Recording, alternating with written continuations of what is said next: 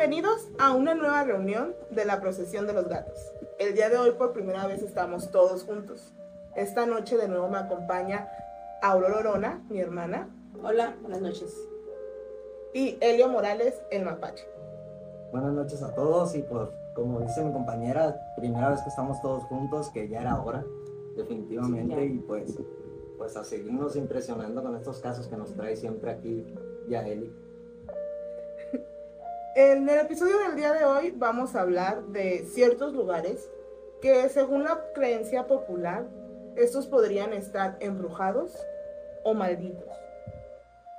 Ya que en estos lugares habitan seres de otras realidades, ya sean espantos, fantasmas, espíritus y hasta demonios. El primer caso del que les voy a hablar el día de hoy es un caso del norte del país. Es la famosa Casa de los Tubos de Monterrey. Ese, ese caso está muy bueno, ¿eh? hace poquito lo estuve checando y la verdad sí tiene como que un contexto ahí medio, medio terrorífico y, y, pues... Pero explícanos un poquito para ¿Tú entrar lo un conoces? más en Para contexto. ser sincera, yo no conozco lugares embrujados. Omito eso porque no, soy muy miedosa, no me gusta leerlos. Así que pues no, para mí es nuevo todo lo que van a contar. Se dice según que en la década de 1970, un padre llegó a Monterrey con su hija y esta estaba en silla de ruedas. Esto es importante porque el señor, al querer darle una vida con más libertades a la niña en esos momentos, pues decidió que iba a hacer una casa donde ella se pudiera mover libremente y pudiera transitar toda su casa sin ningún problema. Entonces hizo o mandó construir una casa de forma tubular, pues tenía varias rampas para que ella pudiera subir y bajar. Es como que un lindo detalle que tenía el papá hacia con ella. Y pues hasta ahí todo normal, ¿no? Un bonito detalle. Pero empiezan a, a suceder cosas extrañas y empiezan a, pa- a pasar cosas raras cuando comienza la construcción. Esta casa pues era una mansión que está este, a orillas de- del Cerro de la Silla, tenía vistas maravillosas y entonces comienza la construcción. Van los albañiles y pues desde que empiezan a trabajar ellos empiezan a sentir como que un ambiente muy tenso. Empieza a sentirse todo como extraño y poco a poco empiezan a ir pasando cosas. Empiezan a robarse o a perdérseles herramientas y ellos empiezan a culpar unos a otros, no encuentran el porqué de las cosas que desaparecen y un día entre ellos deciden que para pues calmar toda esa tensión, pues van a hacer una reunión. Entonces hacen una reunión y todos acuden, pues ya terminan embriagados y al día siguiente no van a trabajar más que tres personas. Y aquí es cuando comienza lo verdaderamente terrorífico, porque se dice que dos personas se quedaron en la primera planta, en el primer piso, haciendo detalles y uno, al que supuestamente ponen de nombre Alberto, subió al segundo piso a terminar un trabajo que tenía allí. Y entonces lo que, lo que, en lo que ellos trabajaban, empezaron a escuchar como gritos, gritos de terror, de mucho miedo, como si algo estuviera pasando. Y, y antes de que pudieran realmente reaccionar y preguntar qué era lo que pasaba, solamente escucharon el golpe de un cuerpo contra el piso. Eso, eso fue después del convivio que habían tenido Después como del- para limar asperezas, supongo yo, ¿no? Sí, Porque lo que yo recuerdo de este caso es que, bueno, sí, en realidad eh, sí se perdían herramientas, pero ellos mismos se echaban la culpa entre ellos, porque no hallaban la razón lógica del por qué se les perdían las herramientas de trabajo. Pues ellos pensaban que la bronca estaba entre ellos, Entre por ellos. decirlo así, ¿no? Entonces ellos deciden hacer este convivio para limar esas asperezas y como dices tú, efectivamente después de eso fue cuando se desató toda la ola de, de de sucesos. sucesos. Sí. Y ya, no fue la única tragedia que pasó en esa casa, porque a O pesar sea que se murió alguien ahí, una persona, pero espera, pero de los albañiles. sí, un albañil, pero espera, a pesar de eso, la obra siguió. Y fue cuando entonces, de otra manera ex- extraña, no saben por qué, este otro albañil cayó de una ventana. Pero dicen que este, antes de, de, pues de partir de ese mundo y de trascender, alcanzó a decir, es que no nos quieren aquí.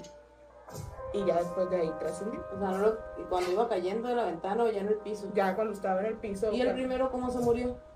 cayó desde el segundo piso. O sea, igual, se murieron igual. Sí.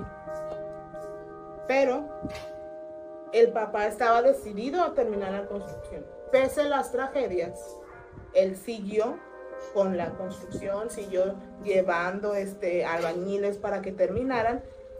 Y todo paró cuando él decidió llevar a su hija a que viera la casa, cómo iba la obra. Entonces, se supone que allí él lleva a la niña a que vea cómo están los tubos, para que explore cómo va la construcción. Inexplicablemente no saben por qué ella terminó en el último piso, en el piso más alto. Y mientras los que iban con ella la buscaban a ver dónde estaba, solamente se escuchó el chirrido de las llantas y cómo algo caía en cuerpo y también pues la sillita en la que estaba. Dicen que después de eso, pues el padre quedó muy, muy, muy, muy afectado, que decidió terminar con su existencia y pues la obra terminó, así la dejaron ya pues. Y de hecho pueden ver fotos. Yo, yo no sabía de eso, pero o sea, está intrigante que se hayan muerto todos de la misma forma, ¿no? Sí, lo que, lo que me parece intrigante, raro en este caso, es el hecho de que, por ejemplo, no hay una razón aparente, o hasta donde yo recuerdo, no había una razón aparente del por qué inició todo esto. O salvo que tú tengas el dato por ahí. No, de hecho, el dato que tengo es que en 2016 la casa fue terminada, fue vendida a un privado. Ah, que, terminaron. que él decidió, él ya la compró y decidió como que terminar la casa. Él cuenta que era como que la casa de sus sueños, que siempre pasaba por ahí, la veía, que la veía desde que estaba niño. Y desde el 2016 para acá ha ganado como cinco o seis premios de arquitectura porque quedó muy bonita la construcción, las vistas que tiene son espectaculares. Y él dice que no se fue para allá para buscar algo paranormal o para buscar experiencias de fantasmas, sino que él era la casa que le gustaba y que desde entonces realmente nunca le ha pasado nada ni a él ni a su familia. Entonces quizás era con el papá, ¿no? Tenían cizaña con el otro señor. Pues probablemente, aunque aquí, por ejemplo, yo recuerdo, en, tengo un dato ahí que creo que la mamá de la niña, eh, esposa de, de este señor, este, había, bueno, estaba desvivida, ¿no? Entonces ya solamente era el señor y su hija y es cuando él decide, creo que la niña hizo un dibujo de una casa y la niña, pues en, la, en el dibujo venía una casa con rampas y todo eso y como ellos eran personas de, digamos que de alto poder adquisitivo, entonces él decidió darle como regalo la casa a la niña con los, más o menos el diseño, El diseño que ella hizo. que ella había hecho. Entonces, aquí digamos que pudiera ser que probablemente, bueno, es la teoría que a mí se me ocurre, que probablemente el detalle fue con la mamá y esposa, eh, bueno, mamá de la niña, esposa del señor, que por ahí fue que hayan empezado todos estos sucesos, digamos. Pero no tiene sentido porque mataría a su hija. Pues no tiene sentido, pero ¿qué otra cosa pudiera darle un poco de sentido? Salvo que ese lugar haya sido, no sé, habitado por algún ente, algún O sea, espíritu. Pero algo. seguiría, ¿no? O sea, Ese es el por- detalle, Sí, o que sea, seguiría. Pero no o sea, no, no me da lógica lo, lo de la teoría de la mamá porque no. O sea, era su hija. O sea, los albañiles, ok, Chansey no los quería ahí, pero ¿y su hija? Y si probablemente, digamos, improbablemente, tal vez la mamá sentía algún rencor hacia su hija, no sé, porque hasta donde yo supe de esta historia, eh, de la mamá no se supo nada más que estaba desvivida, era todo. Entonces el papá y su hija, alto poder adquisitivo, la niña con una capacidad especial, entonces pues la niña hizo el dibujo, el papá decidió dar- darle de regalo la casa, entonces digo, es lo que me suena más como que medio lógico, al menos a mí. Pues que la casa sigue en ¿no? Parte, habitable. parte de la casa. No, no, O no. sea, tiró. No, no, el, dis- el diseño que, que está ahorita realmente no es el diseño que buscaban las personas que supuestamente sufrieron esta tragedia. Pero lo básico sí quedó, ¿no? Pero, ah, pero parte de la construcción, como el, el- los tubos, ¿no? los tubos sí y luego la ahí. rampa que creo que le llaman el, el- la rampa del, del infierno o algo así, que es como un tobogán del infierno, algo así. Ese diseño también quedó. Eso no, no, no lo sabía. Es que yo no he visto fotos de la, de la casa. Vamos pero, a ponerlas en el video para que. Pero sí, o sea, se me hace raro. O sea, está raro, ¿no? Porque ahorita ya no pasa nada porque al final de cuentas están los cimientos de la casa donde pasaron las cosas. Pues sí, sí, los cimientos ahí siguen, porque pues se tomó como base lo que ya estaba para construir la nueva casa. De hecho, bueno, a mí me tocó ver unas fotos ya nueva y tiene alberca, o sea, está muy bonita la casa. ¿Te imaginas que, que los hijos del señor este vean cosas y no les crean? Pues, O sea, ya ves que dicen que los niños ven ese tipo de cosas, ¿no? Pues es que no vamos a saber porque también, este, eh, bueno, iba a hablar un poquito de eso al final, pero pues ya lo amerito ahorita. Supuestamente, eh, una parte de la psicología dice que cualquiera de nosotros podríamos crear una casa embrujada o podríamos crear un, un fenómeno paranormal, Un poltergeist. un poltergeist o podemos crear este una tulpa. una tulpa. Pero en específico las casas tienen como que ciertas características para que puedan catalogarse como casas embrujadas. Y cualquier persona puede hacer, puede crear esas características basadas en leyendas o en experiencias. Y, conforme cierto tipo de cositas podemos hacer que todos sientan como que la casa está embrujada. Entonces si ellos desde un principio no tenían como que eh, la sugestión de, de- de poder, de ir a buscar un, un fenómeno paranormal, ellos posiblemente no lo vean. A lo mejor si tienen hijos pequeños no les van a transmitir esta leyenda. Porque para, para ellos en su realidad no, no, es, no es algo que, que tome importancia. O sea que, por ejemplo, tú dijiste ahorita que el muchacho la veía de chiquito. Él quería esa casa. O sea, él no sabía lo que había pasado en esa casa, pero por ende, cuando fue creciendo y quiso adquirirla, me imagino que se enteró de toda O- la historia. que sí sabía porque es una leyenda, este, pues ya tiene tintes de leyenda Sí, urbana, ya es muy famosa. Pues yo no en, en- en la Bueno, ciudad, pues, en la ciudad. Y, y al- pero, por ejemplo, tú nunca has visto una casa, o sea, que pases por algún lugar y que digas, esa casa, si yo la comprara, ¿qué haría con ella? ¿Y cómo la acomodaría? ¿Y cómo adornaría? Entonces, si a ti te dicen, sí, pero en esa casa aparece un niño, ¿te No, pero- detendría a comprar la casa que siempre has querido? Sí, Sí, a Pues, sí. sí, a mí mí en lo sí. personal. A mí no me detendría. A mí sí. Bueno, tal vez por mi parte escéptica en, en ese tipo de cuestiones que me fascinan, ¿no? Pero yo siempre trato de buscarle primero la lógica antes de, de- de lo, lo ilógico. Me niego. Tengo un, un dato ahí, bueno, no un dato, es, una, una anécdota que me, conté- que me comentó mi hermano hace muchos años. Él trabajaba cuando estaba estudiando la universidad. Pues obviamente tú sabes que cuando estamos estudiando, pues obviamente buscas la manera de conseguir un ingreso extra para, pues, para pagarte tus estudios, ¿no? Entonces mi hermano trabajó en una construcción, él estaba de, de albañil. En uno de los, de los días que estaban él ahí, lo mandaron a, a un... Este era un edificio de departamentos, que sigue todavía en pie, ya se vendieron los departamentos. Eso fue, esto fue hace alrededor de unos 15 años aprox. 15, 20 años, no recuerdo bien. Entonces él y otro albañil subieron a los pisos de arriba, que fue a donde los mandaron. Entonces creo que los mandaron por cemento, no recuerdo bien. Entonces dice que un albañil con el que él iba escuchó risas de una mujer, pero hasta arriba. Cuando ustedes, bueno, es bien conocido por todos que en las obras generalmente trabaja puro hombre.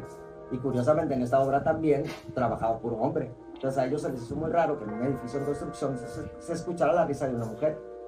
Entonces el, el, el que iba acompañando a mi hermano le dijo, hoy, ¿qué tienes? Le dice mi hermano, "Eh, escucho una risa de una mujer.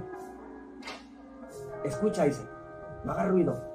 Y dice mi hermano que sí, efectivamente se escuchaba la risa de una mujer eh, a carcajadas, como en el piso siguiente de donde estaban ellos. Entonces a ellos les dio miedo y se bajaron, no comentaron nada. Al siguiente día estaban ellos platicando eso, lo que les pasó cuando el guardia que se quedaba a velar en las noches, porque eso fue en la mañanita, dice que les comentó que, que si ellos también habían escuchado a la mujer. Pero no sería un amante de las sustancias, Mi hermano también lo escuchó. pero nadie O subió a ver. sea, que fuera Bueno, alguien nadie real, subió pues. Pero, pero yo me refiero, nadie subió a ver, pues entonces quizás era alguien. ¿Hubieras subido tú? No, pero yo no quiero ni voltear para allá porque me da miedo. Pero, por ejemplo, en el, en las obras, por lo general, los las personas que son adictas a las sustancias se meten también a las casas abandonadas.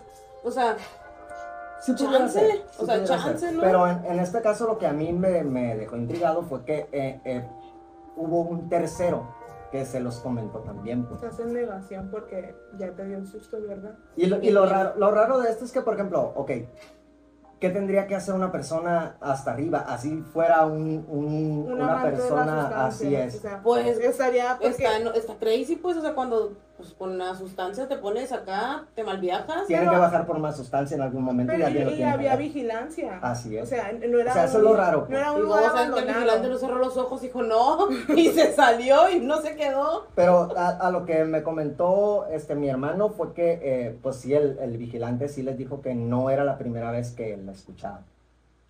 No. Que nunca la había visto, más que siempre, que sí eran varias ya las ocasiones que la había escuchado. No sé si saben que aquí por Maz- en Mazatlán, cuando vas a subir el cerro, ¿Qué cerro. el de la nevería, Mm. hay una casa grandota abandonada en obra negra.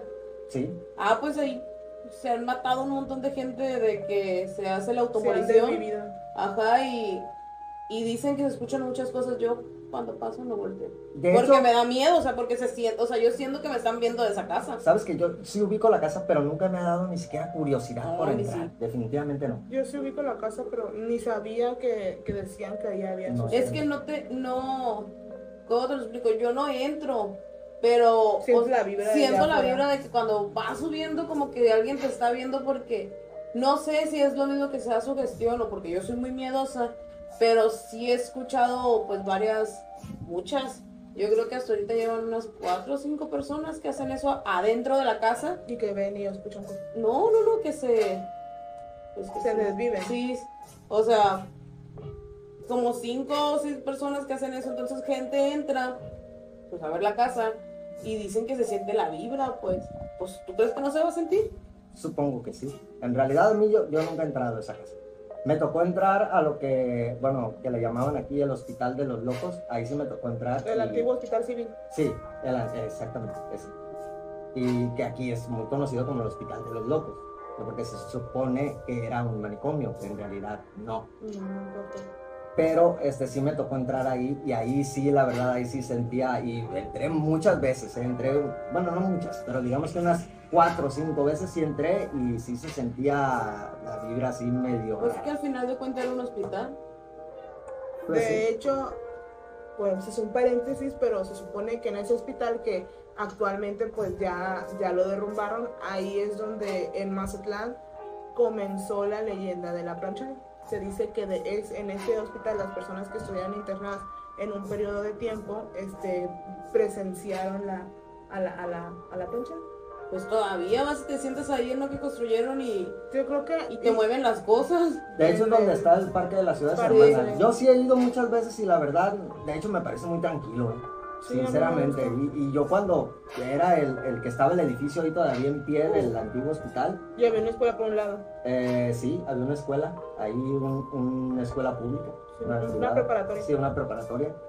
Y pues sí, la verdad sí se sentía medio la vibra, la vibra, sí se sentía la vibra fea y, y- y ya ahorita con el parque que está ahí, sinceramente, mm, y he ido muchas veces, eh, y la verdad, y me ha tocado estar eh, ahí ya muy tarde y sinceramente no, no, Una vez nos tuvimos que ir porque nos estaban moviendo las, sin aire nos estaban moviendo las ramas. ¿Cómo? Ujú. Nos tuvimos que ir porque se sentía muy feo. ¿Será que en Tapién nunca nos hemos quedado hasta tarde? Pues yo sí me he quedado tarde, mm, no sé, 12, una, y nunca me ha tocado, la verdad nunca me ha tocado, sinceramente. Pero siguiendo con el tema de la casa de los tubos, eh, pues hasta ahorita, bueno, lo que yo sé no, tiene, no ha tenido, digamos que una explicación lógica del por qué pasaban ese tipo de cuestiones, ¿no? Y ya en estos momentos, ya con la compra y todo lo que se sabe hasta, hasta este año, pues ya tiene más tintes de, de una leyenda urbana que de realmente un- una casa embrujada. Pero el siguiente caso tiene mucho que ver con lo que estamos hablando. Es uno de los lugares que es- ha estado, pues yo creo que es uno de los más conocidos de México y el también el que más evidencia se supone que hay de- en este lugar. Es el Reino Mágico en Veracruz, Ah, sé si Sí, conocen. sí, sí sé cuál es. uno de los lugares sí, más no. embrujados en México. sé cuál es.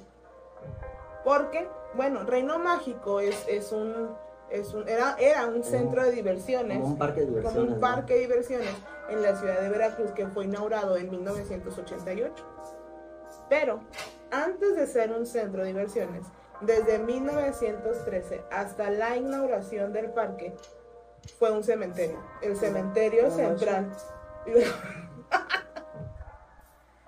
fue el cementerio central. Entonces, cuando las autoridades deciden que aquí vamos a hacer el parque, pues entonces lo que hacen es sacar todos los restos óseos, mover todas las tumbas, hablarle a los familiares para que fueran a reclamar eh, esos, esos, esos restos, pero como había como que mucha, que querían hacer muy rápido el parque, de hecho pueden buscar fotos y se ven las familias con tumbas en la parte de atrás.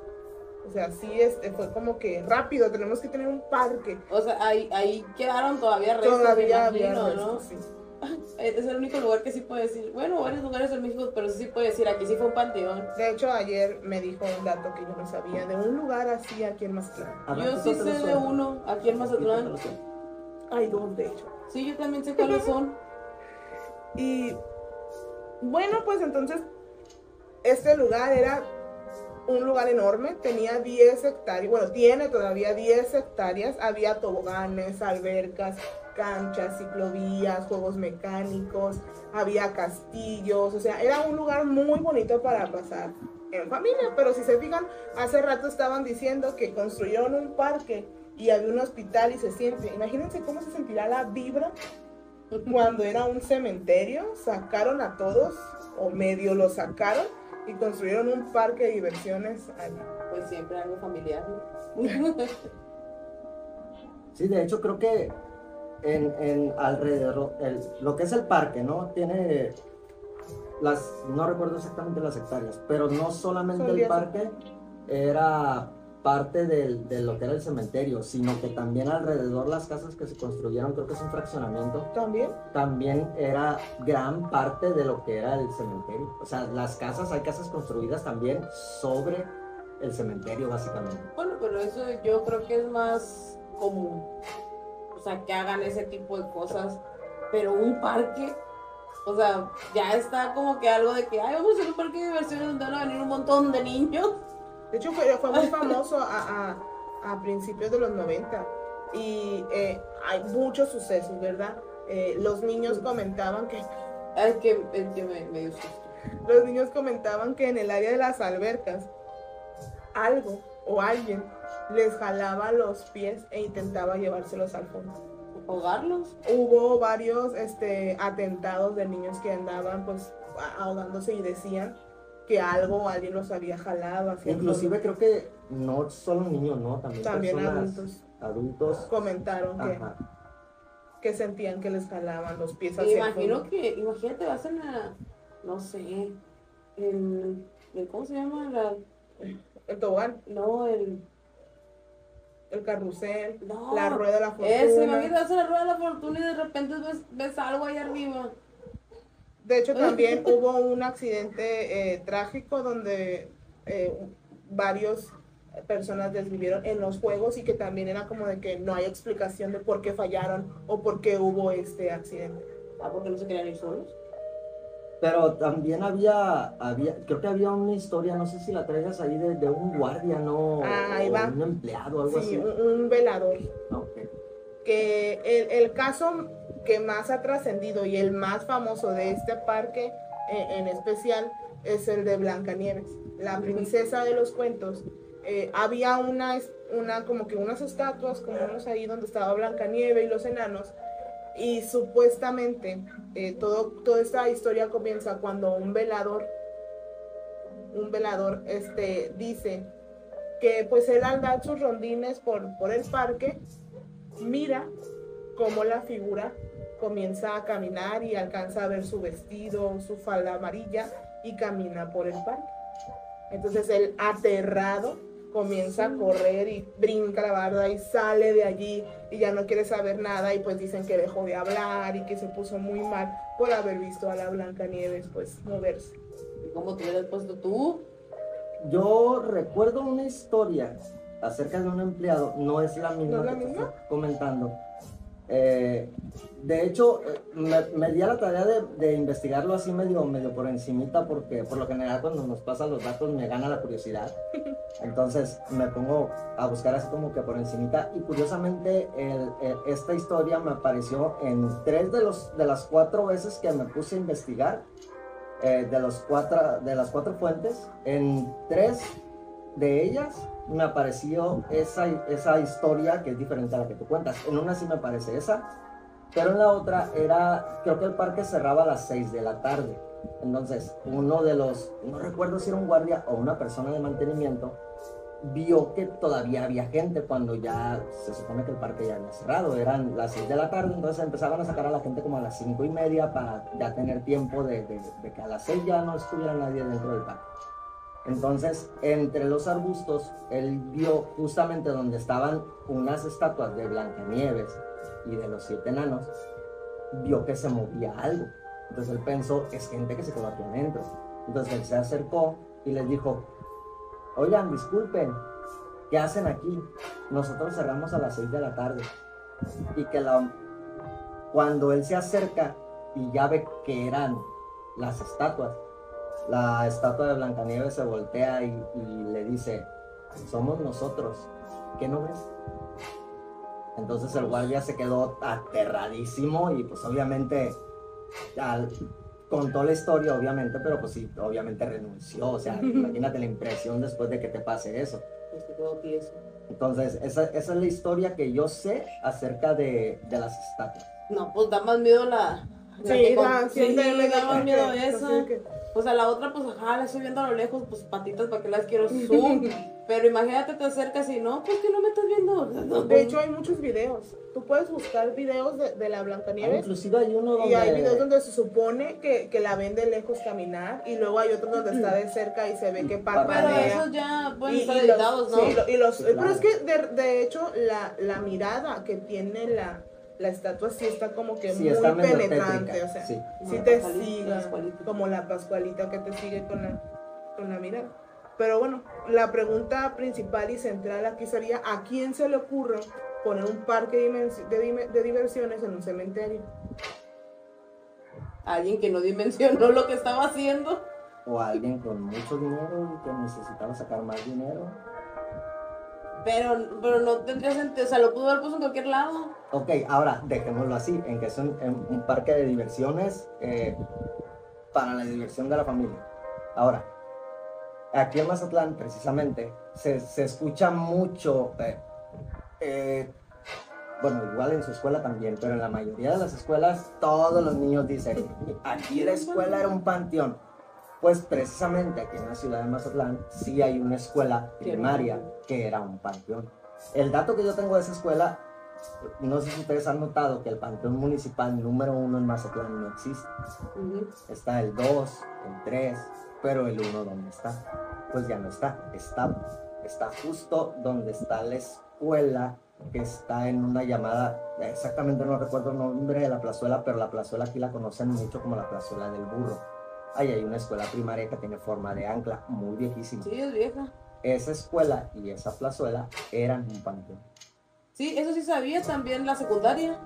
¿Qué La secundaria? Miguel Hidalgo. Ah, es La que que está está- enseguida de un panteón. Parte no, de la parte de la secundaria. Parte de la secundaria era, era un panteón, Sí. o sea, sacaron restos para hacerla junto con la estación de los bomberos, De ¿no? bomberos que creo que ya quitaron. No, No, la- la, La, la remodelaron. Y Ok. también hay otra parte de Mazatlán que también era un panteón y que ahorita son casas y todo el mundo pasa caminando por ahí. ¿En dónde? Es- se llama las, bueno, se le llamaba las calles de las calaveras.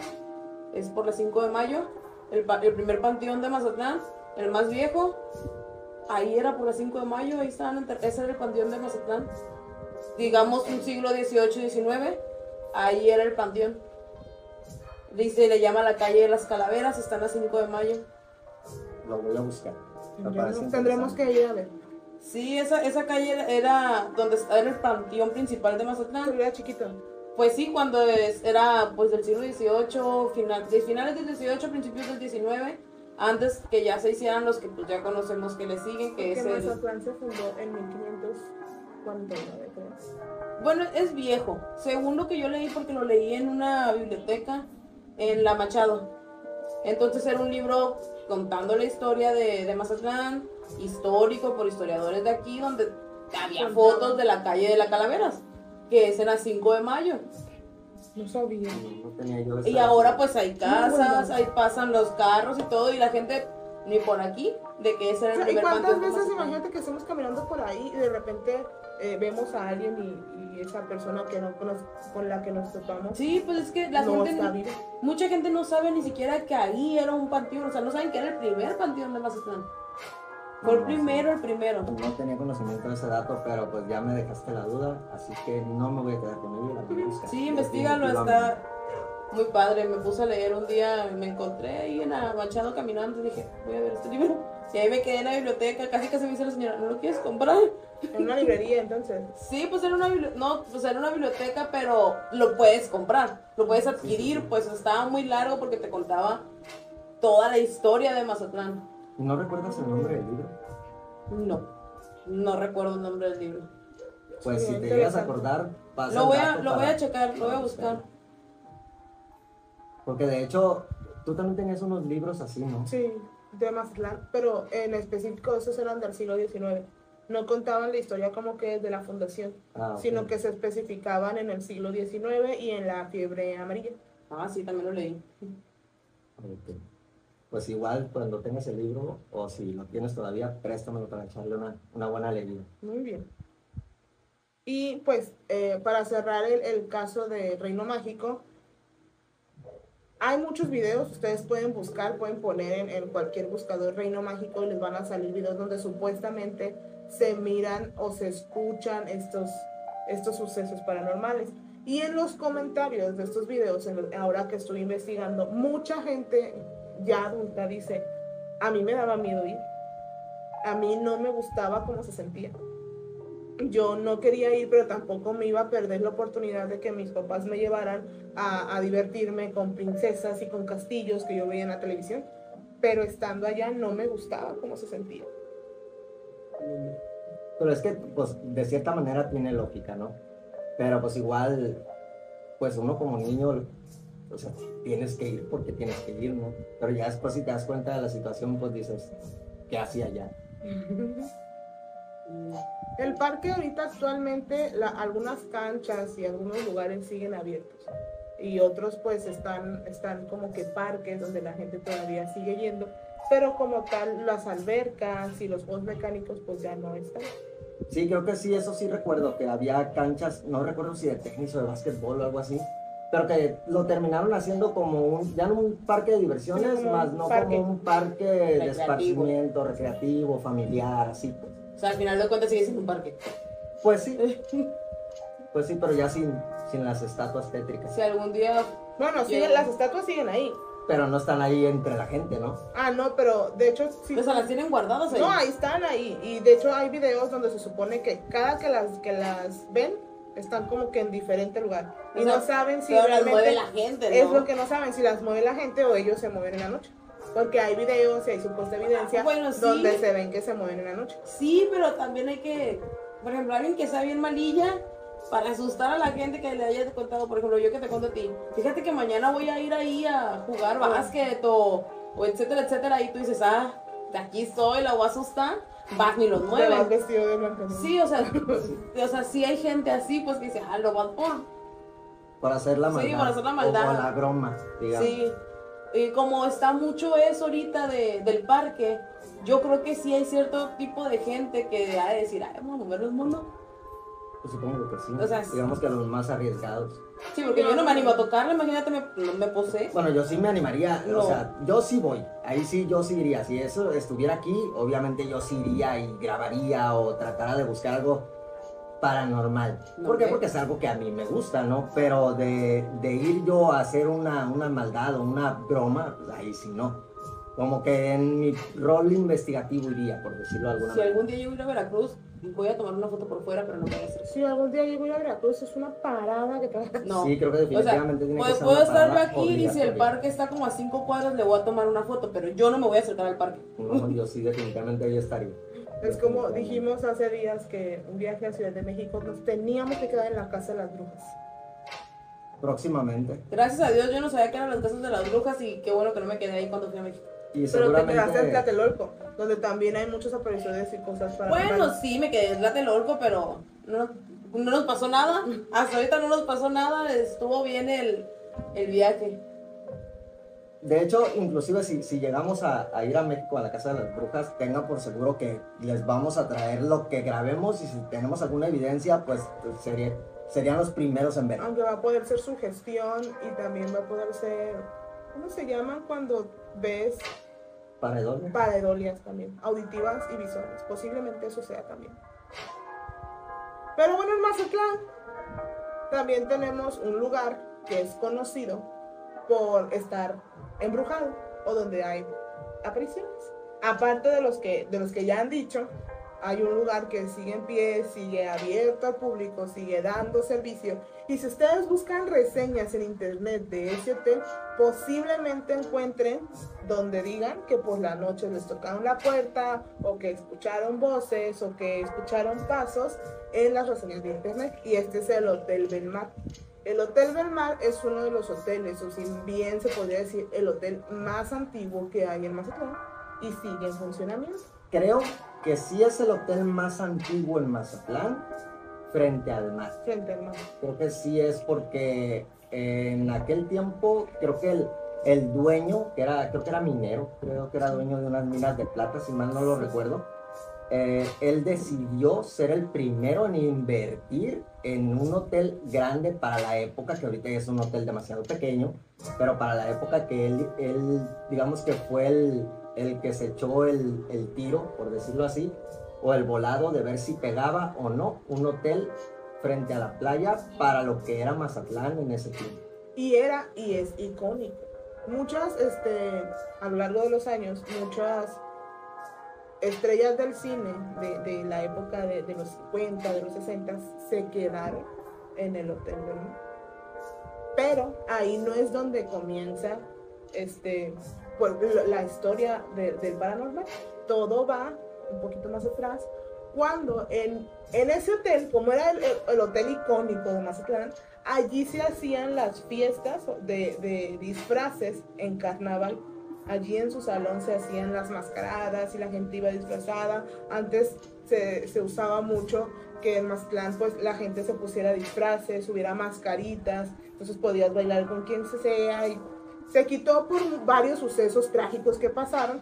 Entre ellos, uno de los que pasó aquí en el Hotel Belmar, que el presidente municipal de, de- en ese momento, pues fue desvivido por un bandido que se le conocía como el gitano.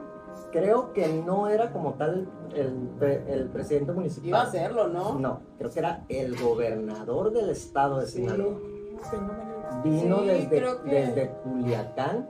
Al carnaval. al carnaval, creo que en una coronación, algo así. Pero en ese tiempo, pues obviamente el Mazatlán del, de- el, perdón, el carnaval de Mazatlán, pues es internacional y prácticamente en aquellos tiempos aún lo era. pues. Sí, era de los más grandes. Siempre Así es. Entonces se invitó al gobernador en ese tiempo del estado, que creo que Que de hecho Todavía viene, vienen ¿no?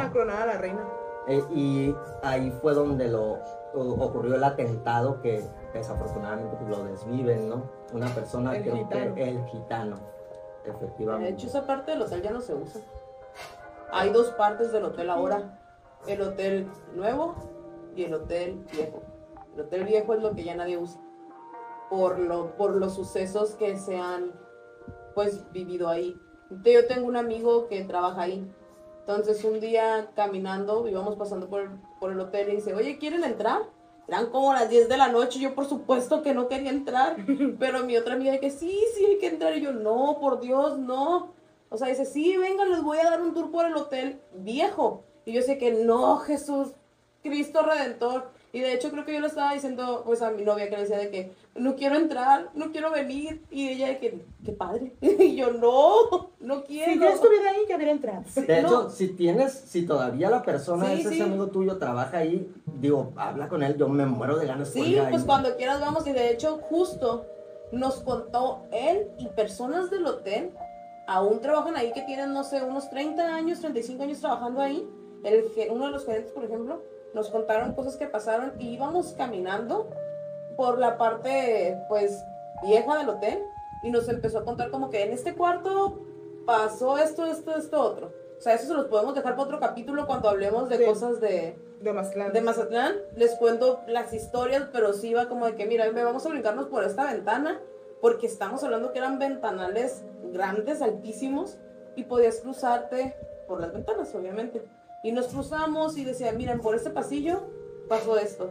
Y por este lado, es, o sea, pero hay dos partes del hotel que no se usan, pero hay una parte que conecta.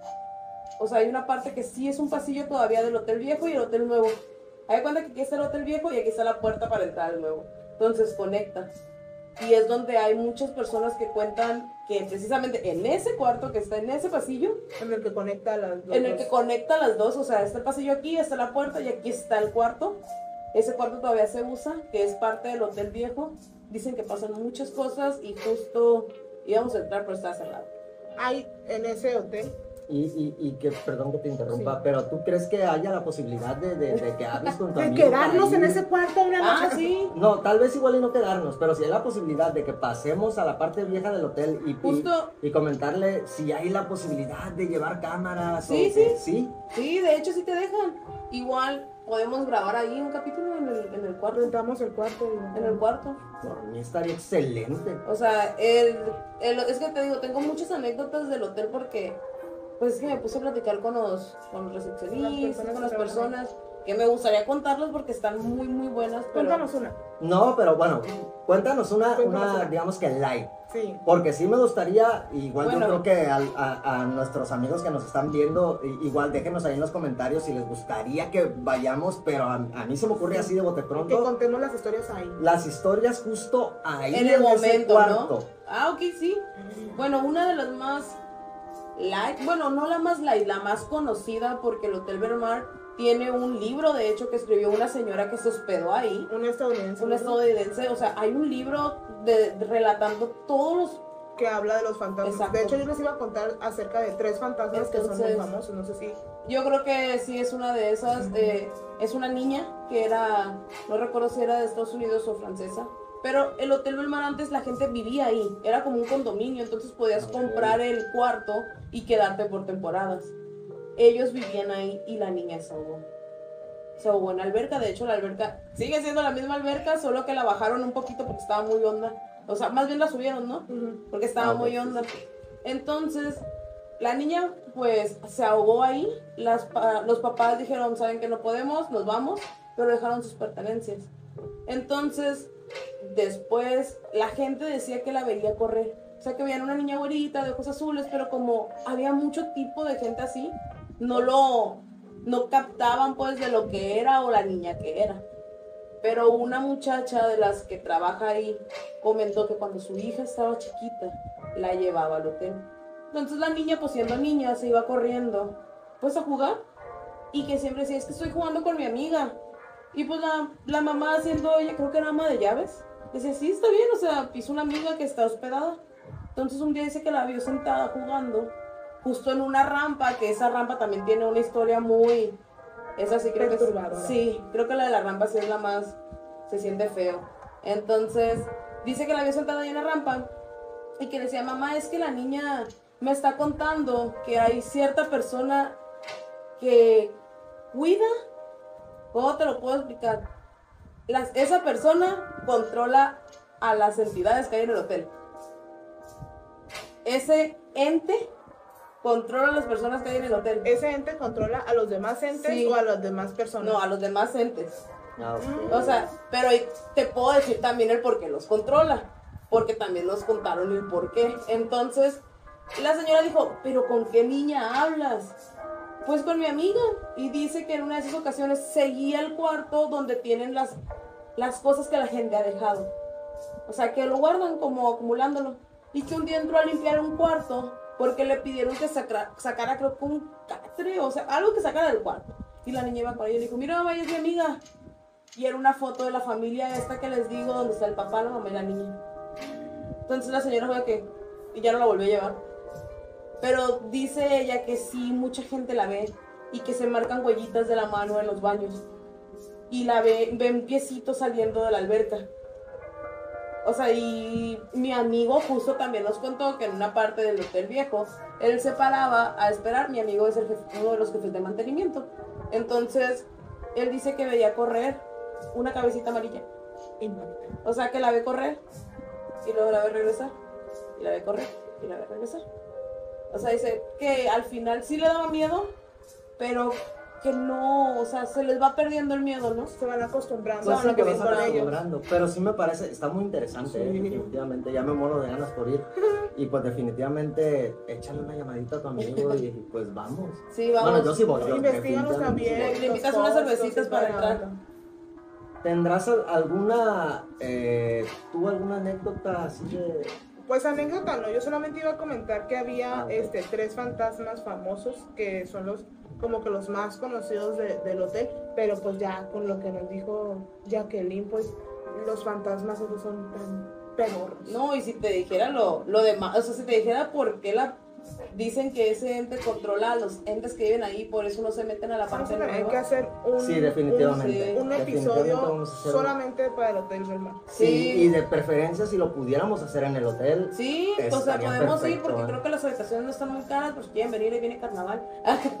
o sea, sí no es caro el hotel, pero también pues sí se sabe que si te quedas ahí, la mayoría de la gente, que yo creo que de 9 de 10 han sufrido pues cosas paranormales en Pues el es que, hotel. de hecho, como les digo, si ustedes ponen en, el- en, el- en internet, sin Google, Hotel del Mar, en las reseñas, hay comentarios que dicen, no, pues me asustaron en la noche, Sí, o cosas así. Sí, de hecho sí he sabido yo acerca de, de cosas paranormales en el hotel, pero no tenía idea de que tanto así como tú Sí, comentas, estaba tan ¿no? heavy, ¿no? No, sí está sí, heavy. Sí, está, está pesado, se sí siente, está pesado se definitivamente. siente mucho la vibra. Yo creo que yo lo iba comentando cuando entré. Pues les comento, yo iba hablando con mi novio, le decía que es que se siente muy feo. Se siente muy pesado el ambiente. O sea, y yo trataba de ir escuchando a mi amigo y iba él adelante, iba yo aquí en medio y atrás iba mi otra amiga, porque yo atrás jamás. Entonces, yo, mi amiga le decía, yo, no, espérate, no te vayas, o sea, porque... Pero te hubieras ido atrás porque era más fácil correr. No, no, o sea, es, es que se sentía mucho la vibra, porque en parte de todo nos llevó por pasillos que no se usan, por puertas que ya no se abren. Nos llevaron a lugares Te dio el, el tour paranormal. Sí, luego nos llevó a una parte del hotel donde guardaban todo lo viejo del hotel, donde te digo que están esas cosas. Entonces sí se siente mucho la vibra. Mucho, mucho. Y, y yo te puedo contar muchas anécdotas que nos contó él. Y yo creo que si algún día salimos con él en ese momento que nos lleve, te va a contar muchísimas más que le han pasado. Necesito que me cuente. Necesito ir a ese tour. El Definitivamente. Pues a los que tienen eh, los administrativos del Hotel del Mar están perdiendo ahí un muy buen negocio. Deberían de dar ese tour a las personas que les Un tour paranormal. Definitivamente. Sería muy interesante poder grabar un episodio en el Hotel del Mar. Ya como conclusión, para terminar el tema sobre las casas o lugares embrujados en México. Eh, les comentaba que una parte de la, de la parapsicología dice que para que una casa este, se considere embrujada, pues tiene que tener ciertas De características. la parapsicología. Sí. No de la psicología. No, de la parapsicología. Ah, ok. este, entre ellas, pues que sea o muy antigua o muy nueva, que la arquitectura pues se preste como para dar esa intención de que, de que está embrujada, de que haya algún suceso trágico y que ya que cuando formas, cuando, cuando tienes todas esas características, pues es más fácil hacer creer que las casas pues están embrujadas. Pues tiene lógica de cierta manera, pero pues yo sigo con la dudita de que, no la duda, sino la inquietud de que vamos a verlo. Definitivamente.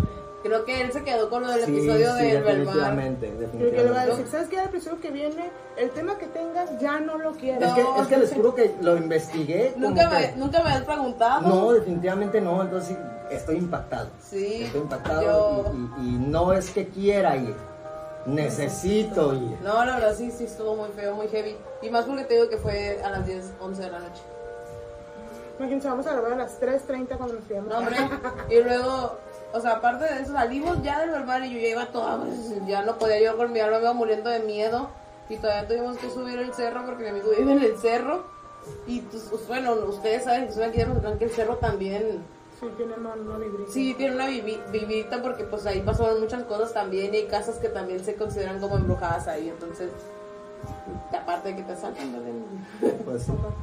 Pero pues definitivamente está, estuvo muy bueno el tema, me fascinó y quedé como que como que con ganitas de más, sí, de, de, de Y es que estos son como que fueron poquitos. En México hay muchos lugares que se consideran pues que podrían estar embrujados o malditos. Este, unos muy famosos. Pero aquí la pregunta sería, ¿alguno de ustedes vive en alguna casa que esté embrujada? Sí, ¿Tú vives en una casa sí. embrujada? Y tú bien sabes que sí. Sí. ¿Tú vives en una casa embrujada? Eh, no, pero pues en mi casa han pasado algunas cositas, no lo considero embrujado, ya les contaré en algún otro capítulo la- las cosas que han pasado en mi casa. Entonces creo que les va a gustar, creo que se van a quedar impactadas con las cositas que han pasado. Yo no he visto nada, otras personas sí, sí han visto definitivamente, pero pues ya será en, en otro episodio que les contemos Sí, ya con más les- detenimiento. Les recordamos que el episodio en, creo que es el jueves 26 de octubre, vamos a hacer un episodio pues especial de temática de Halloween, donde vamos a estar contando anécdotas paranormales personales y allí pues van a poder contar Ah, todo perfecto. lo que les ha pasado. Excelente. Perfecto. Sí, entonces, pues nada más nos queda pues despedirnos, así que chicos, despídanse. Nos vemos el próximo jueves porque ya nos vemos, no solo nos escuchamos. Y vamos a venir el próximo jueves con un poquito más de historias. La verdad estuvo muy bueno el capítulo. Nos vemos. Sí, definitivamente muy bueno, concuerdo contigo, eh, me fascinó el capítulo. Recuerden, yo soy Elio Morales, mejor conocido como El Mapache, y quisiera mandar un saludo nuevamente a nuestro patrocinador. Gracias por confiar en nosotros. Es International Massage by Patti Reyes desde hace más de 20 años. Sí. Entonces, la experiencia la tienen ahí. Entonces, búsquenla. Tiene sus redes sociales. Búsquenla como International Massage. Y pues nos vemos el próximo capítulo que va a estar bastante bueno. Así que nos vemos el próximo juevesito.